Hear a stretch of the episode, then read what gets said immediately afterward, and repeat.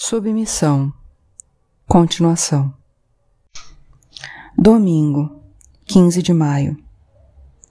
Sempre gostei das noites de eleição presidencial. Acho até que, tirando as finais da Copa do Mundo, era o meu programa de TV preferido. O suspense, evidentemente, era menos forte, pois as eleições obedeciam a esse dispositivo narrativo singular de uma história cujo desfecho é conhecido desde o primeiro minuto. Mas a extrema diversidade das intervenções, cientistas políticos, editorialistas, políticos de destaque, massas de militantes em júbilo ou em lágrimas na sede dos partidos, os políticos, enfim, suas declarações no calor da hora, refletidas ou emocionais, e a excitação geral dos participantes davam de fato essa impressão tão rara, tão preciosa, tão telegênica de viver um momento histórico ao vivo. Escaldado pelo debate anterior, que meu micro-ondas praticamente me impediu de acompanhar, dessa vez eu tinha comprado tarama, romos, blines e ovos de peixe na véspera, pus na geladeira duas garrafas de Rule. Desde que David Pujadas entrou no ar, às 19h50, compreendi que o especial Eleições se anunciava como uma safra excelente e que eu ia viver um momento excepcional da televisão. Pujadas mantinha-se, é claro, muito profissional, mas pelo brilho de seu olhar não era possível se enganar. Os resultados que ele já conhecia, que teria direito de anunciar dali a dez minutos, eram uma enorme surpresa. A paisagem política francesa ia virar de cabeça para baixo. É um terremoto, ele anunciou de cara, quando apareceram os primeiros números. A Frente Nacional chegava amplamente na dianteira, com 34,1% dos votos válidos. Isso era quase normal. Era o que todas as pesquisas anunciavam havia meses. A candidata da extrema-direita apenas progredira ligeiramente nas últimas semanas de campanha. Mas atrás dela, o candidato do Partido Socialista, com 21,8%, e o da Fraternidade Muçulmana, com 21,7%, estavam empatados separados por tão poucos votos que a situação podia oscilar, provavelmente ia mesmo oscilar várias vezes durante a apuração, à medida que fossem computados os resultados das urnas das grandes cidades e de Paris. Com 12,1% dos votos, o candidato da direita estava definitivamente fora do páreo. Jean-François Copé só apareceu na telinha às 21h50. Lívido, barba mal feita, a gravata torta, dava mais que nunca a impressão de ter sido posto em detenção provisória durante aquelas últimas horas. Com dolorosa humildade, admitiu que se tratava de um revés, de um grave revés, cuja inteira responsabilidade ele assumia. No entanto, não chegaria ao ponto como Lionel Jospin em 2002, de considerar uma aposentadoria da vida política. Quanto às recomendações de voto para o segundo turno, não dava nenhuma. O diretório político da UMP se reuniria durante a semana para tomar uma decisão. Às 22 horas, os dois candidatos continuavam empatados, e os últimos números davam estimativas absolutamente idênticas. Essa incerteza evitava que o candidato socialista fizesse uma declaração que se pressentia difícil. Os dois partidos que estruturaram a vida política francesa desde o início da Quinta República seriam varridos de cena? A hipótese era tão espantosa que parecia que os comentaristas que se sucediam às pressas no estúdio, e até David Pujadas, que, no entanto, era pouco suspeito de condolescência com o Islã e famoso por ser próximo de Manuel Valls, nutriam secretamente esse desejo. Indo de um canal a outro com tamanha celeridade que parecia gozar do dom de ubiquidade, conseguindo até altas horas da noite deslumbrantes movimentos de echarpe. Christophe Barbier foi incontestavelmente um dos reis desse especial eleições, eclipsando com facilidade Réu Deli, apagado e sombrio durante um resultado que sua revista não previra, e até mesmo Yves Trerrar, em geral, mais combativo. Foi só um pouco depois da meia-noite na hora em que eu terminava minha segunda garrafa de Ruli, que anunciaram os resultados definitivos. Mohammed Ben Abis, candidato da Fraternidade Muçulmana, chegava em segundo lugar, com 22,3% dos votos. Com 21,9%, o candidato socialista estava eliminado. Manuel Vaz fez uma curta declaração, muito sóbria, em que saudou os dois candidatos que chegaram à frente e adiou qualquer decisão até a reunião do comitê diretor do Partido Socialista. Quarta-feira, 18 de maio. Quando voltei à faculdade para dar minhas aulas, tive pela primeira vez a sensação de que alguma coisa podia acontecer, de que o sistema político em que, desde a minha infância, eu estava acostumado a viver e que havia muito tempo visivelmente se fraturava, podia explodir de uma só vez. Não sei exatamente o que me deu essa impressão. Talvez a atitude de meus alunos de último ano. Por mais amorfos e despolitizados que fossem, pareciam naquele dia tensos, ansiosos. Tentavam, a olhos vistos, captar fiapos de informações em seus smartphones e tablets. Em todo caso, estavam mais do que nunca desatentos à minha aula. Talvez também o andar das moças de burca, mais seguro e mais lento que de costume, pois vinham andando abertamente, em grupinhos de três, pelos corredores, sem ir se esgueirando pelas paredes, como se já fossem donas do terreno. Em compensação, eu estava impressionado com a apatia de meus colegas. Para eles não parecia haver nenhum problema. Não se sentiam nem um pouco atingidos, o que apenas confirmava o que eu pensava havia anos. Os que chegam a um estatuto de professor universitário não imaginam nem de longe que uma evolução política possa ter a menor consequência em sua carreira. Sentem-se absolutamente intocáveis. No final do dia, avistei Marie François. Quando eu virava a esquina da rua Saint-Eil, indo em direção ao metrô. Apressei-me, quase corri para alcançá-la, e, chegando ao seu lado, depois de um rápido boa tarde, fiz uma pergunta direta. Você acredita que nossos colegas têm razão de estarem tão calmos? Acredita que estamos realmente protegidos? Ah, ela exclamou com uma careta de gnomo, que a enfeava ainda mais, antes de acender um gitane. Eu me perguntava se alguém ia acordar nessa faculdade de merda. Não, não estamos nem um pouco protegidos.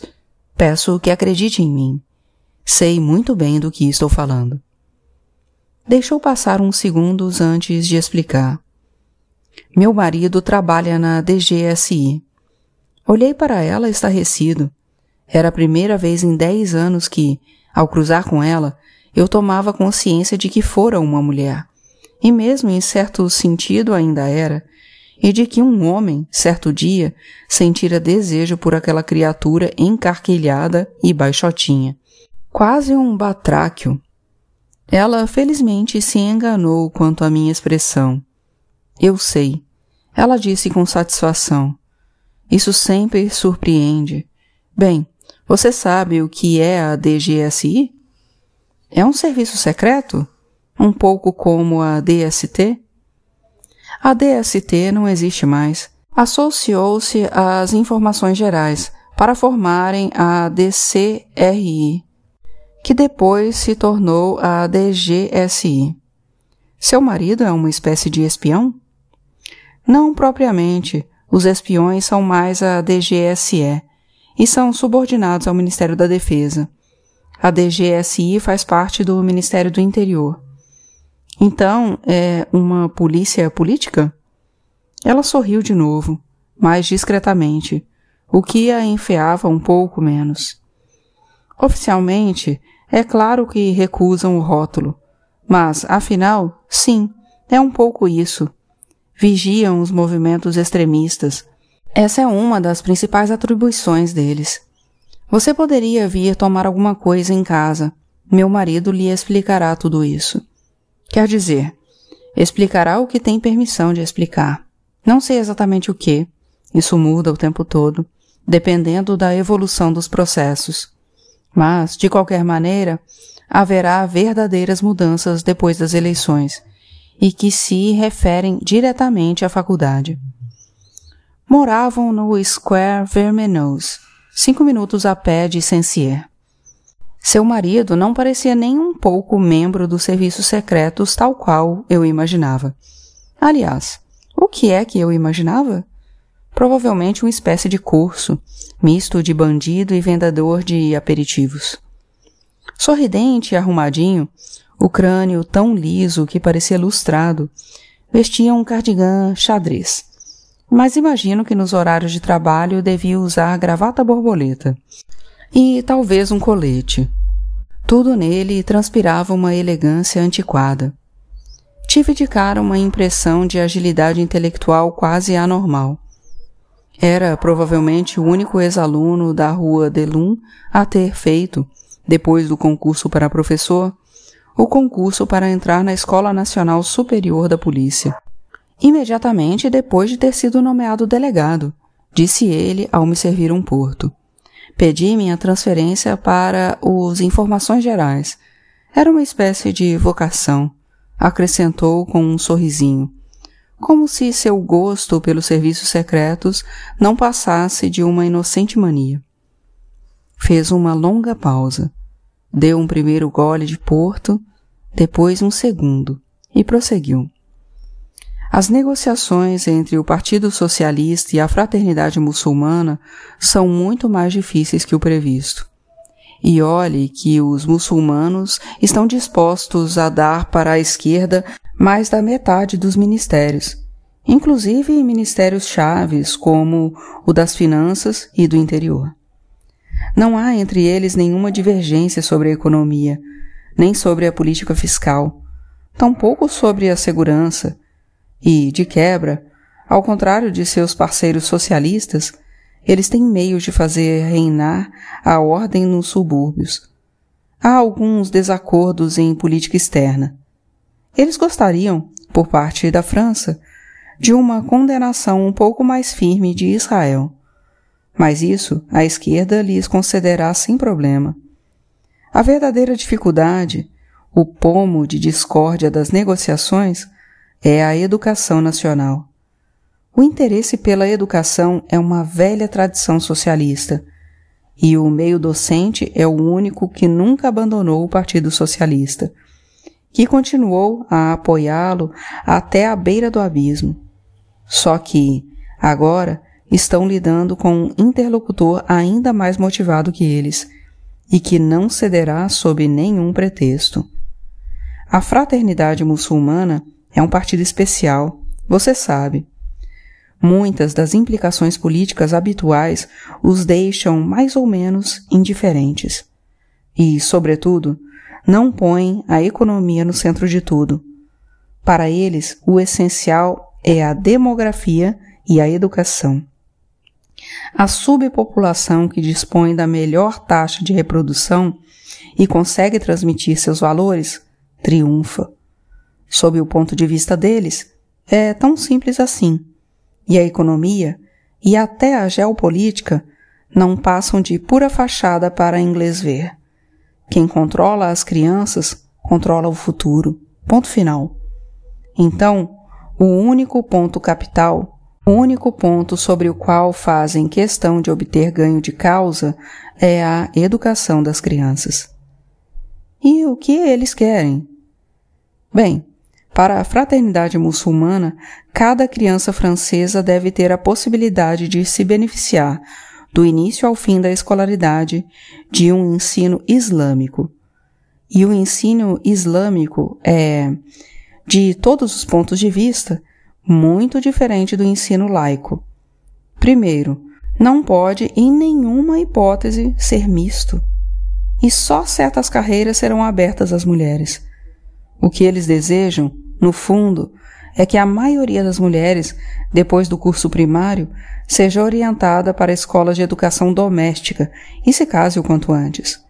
Uma pequena minoria prosseguindo, antes de se casar, nos estudos literários ou artísticos, seria para eles um modelo ideal de sociedade. Por outro lado, todos os professores, sem exceção, deverão ser muçulmanos. As regras relativas ao regime alimentar das cantinas e o tempo dedicado às cinco preces diárias deverão ser respeitados. Mas, sobretudo, o próprio currículo escolar deverá ser adaptado aos ensinamentos do Alcorão. Você acha que as negociações entre eles poderão ser bem-sucedidas? Eles não têm escolha. Se fracassarem nesse acordo, a Frente Nacional com certeza ganhará as eleições. Aliás, mesmo que consigam isso, a frente mantém todas as chances. Você e eu vimos as pesquisas. Embora Copé acabe de declarar que, a título pessoal, se absteria, 85% dos eleitores da UMP votarão na Frente Nacional. Vai ser apertado, extremamente apertado. 50 a 50, na verdade. Então, a única solução que lhes resta, prosseguiu, é proceder a uma divisão sistemática dos ensinamentos escolares. Quanto à poligamia, aliás, já conseguiram chegar a um acordo que poderia servir de modelo. O casamento republicano permanecerá inalterado, uma união entre duas pessoas, homens ou mulheres. O casamento muçulmano, eventualmente poligâmico, não terá nenhuma consequência em termos de Estado civil, mas será reconhecido como válido e abrirá direitos, tanto junto aos centros de seguridade social quanto aos serviços fiscais. Tem certeza? Isso me parece uma enormidade absoluta. Já foi até referendado nas negociações. Aliás, isto está perfeitamente de acordo com a teoria da Sharia de minoria, defendida há muito tempo pela facção dos irmãos muçulmanos. Pois bem, quanto à educação, poderia ser um pouco a mesma coisa. A escola republicana continuaria tal como é, aberta a todos, mas com muito menos dinheiro. O orçamento do Ministério da Educação Nacional será reduzido pelo menos a um terço, e dessa vez os professores não conseguirão salvar nada. No atual contexto econômico, qualquer corte orçamentário com toda certeza vai obter um amplo consenso. E depois, paralelamente, se instalaria um sistema de escolas muçulmanas particulares que se beneficiariam da equivalência dos diplomas e que, por sua vez, poderiam captar subvenções particulares.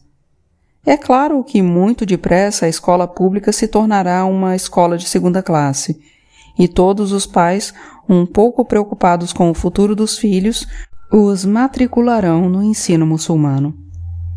No caso das universidades, será a mesma coisa, interveio sua esposa. A Soborne, em particular, os leva a fantasias incríveis. A Arábia Saudita está disposta a oferecer uma dotação quase ilimitada. Vamos nos tornar uma das universidades mais ricas do mundo. E Hedger será nomeado reitor? Perguntei, lembrando-me de nossa conversa anterior. Sim, claro. Mais que nunca seu nome é indiscutível. Suas posições pró-muçulmanas são as mesmas há pelo menos vinte anos. Ele até se converteu, se não me falha a memória, interveio o marido. Esvaziei meu copo de um só gole. Ele me serviu de novo. De fato, ia haver novidades.